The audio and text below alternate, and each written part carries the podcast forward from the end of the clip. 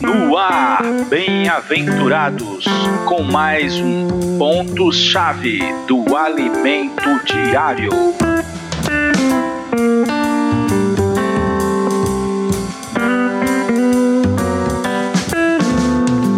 Olá, bem-aventurado! Olá, bem-aventurada! Estamos de volta com mais um ponto chaves do alimento diário. Semana passada não tivemos, ficamos uma semana sem os resumos diários. Coloquei as mensagens na íntegra, na íntegra que foram dadas em março desse ano. Mensagem essas dadas pelos irmãos Pedro Dong, Ezra Mar, Miguel Mar e André Dong. Essas mensagens é que originam todo o falar é, que se espalha pela igreja neste semestre, que se torna um alimento diário, né? Eu mesmo desfruto daquelas mensagens, ouço elas várias vezes e leio o alimento diário para que eu possa também fazer bons resumos, é, em vez de você você ter você certamente teria dificuldade de, de assimilar toda aquela palavra. Então eu pego e é, faço resumo para ficar bem fácil de consumir, de, de mastigar, de absolver. Estamos, já é a mensagem 9, né? Estamos reiniciando com esse novo bimestre com o tema Dispenseiros dos Mistérios de Deus. Já estamos na semana 2. O título geral do nosso semestre é Cristo, Poder de Deus e Sabedoria de Deus. Esse título é tirado de 1 Coríntios, o livro que nós estamos estudando, que nós estamos desfrutando. E o tema desta semana é exatamente o tema bimestral: Despenseiros dos Mistérios de Deus.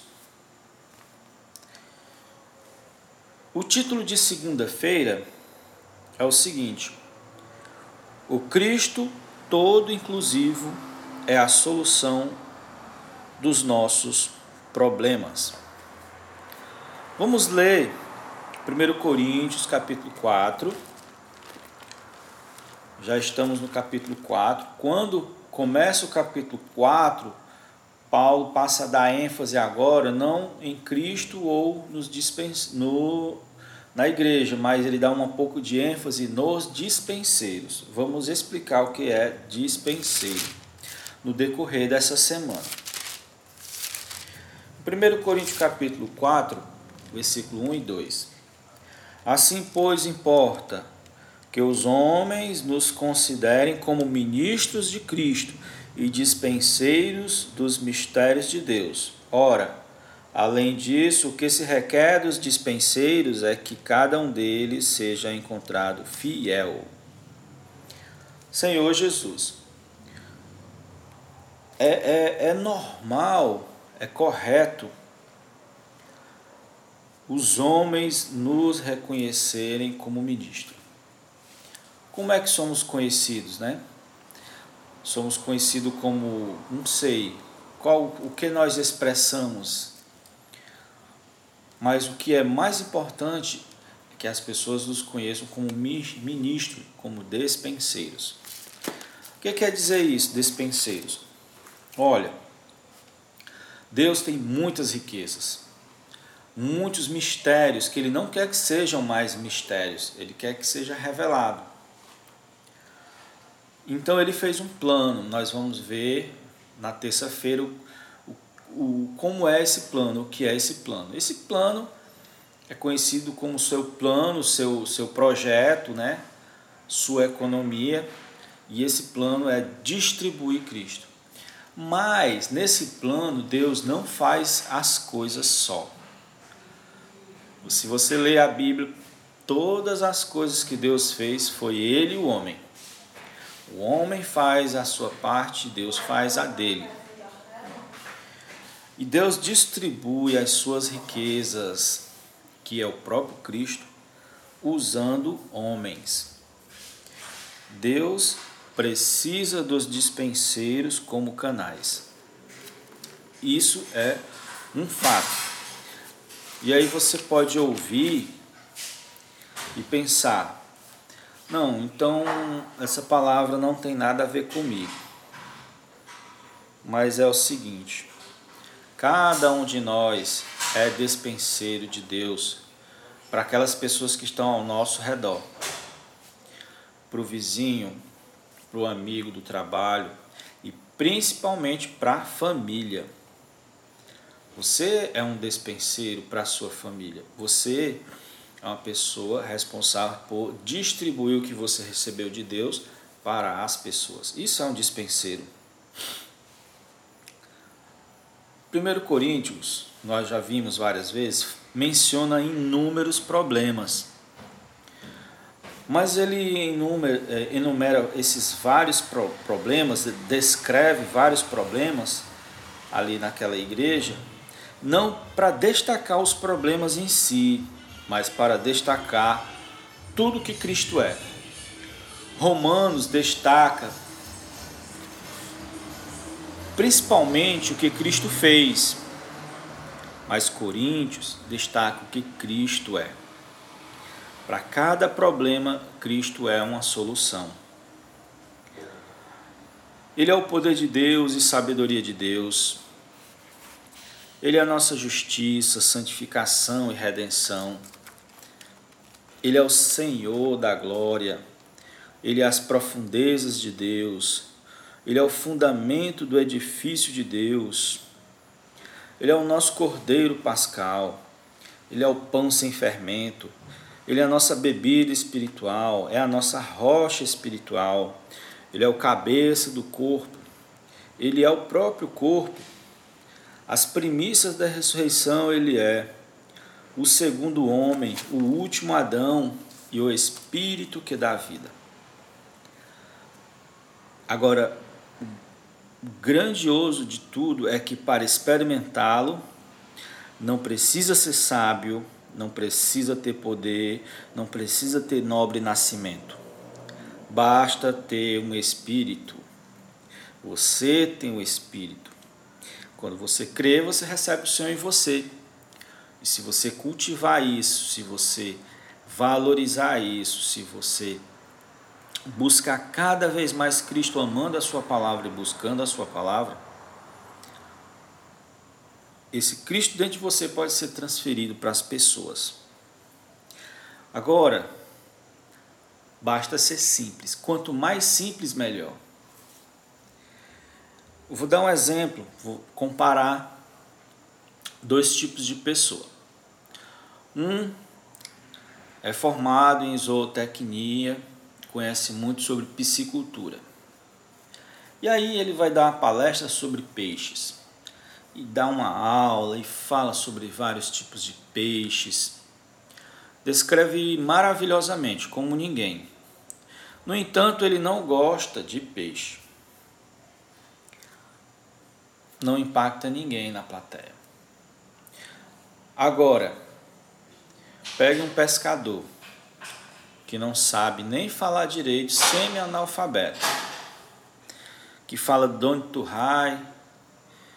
to, to rain, e esse pescador começa a falar de peixe. E esse pescador fala de uma maneira tão tão maravilhosa, tão profunda, com tanta experiência, que a plateia, ao terminar a palestra, vai logo comprar peixe, preparar um peixe. Por quê? Porque um tem a experiência. Simples, ele é simples, mas ele adquiriu experiência. Quem experimenta Cristo e chama os outros para experimentar, está levando o verdadeiro evangelho, está levando, levando um evangelho real. No entanto, como é o exemplo de Coríntios, de, dos coríntios, muitos buscam levar esse evangelho e atrai, atrai pessoas com técnicas de persuasão e de eloquência, coisa que a gente já viu que era comum da sociedade grega. Tudo bem, ele atrai, mas o que garante que o que atraiu foi a sua seu poder de persuasão ou Cristo? Nós vemos Apolo sem querer, ele atraiu muita gente. Umas foi por causa de Cristo, outras foi por causa do poder de persuasão dele, de eloquência. Certo?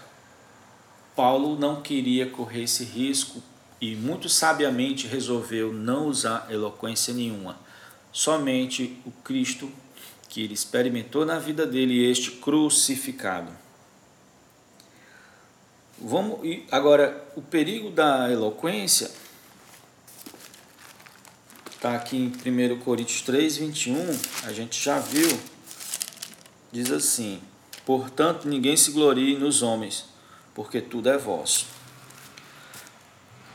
As pessoas acabavam é, sendo atraídas por, pelos homens, pela capacidade técnica né, dos homens, e acabava tendo partidarismo.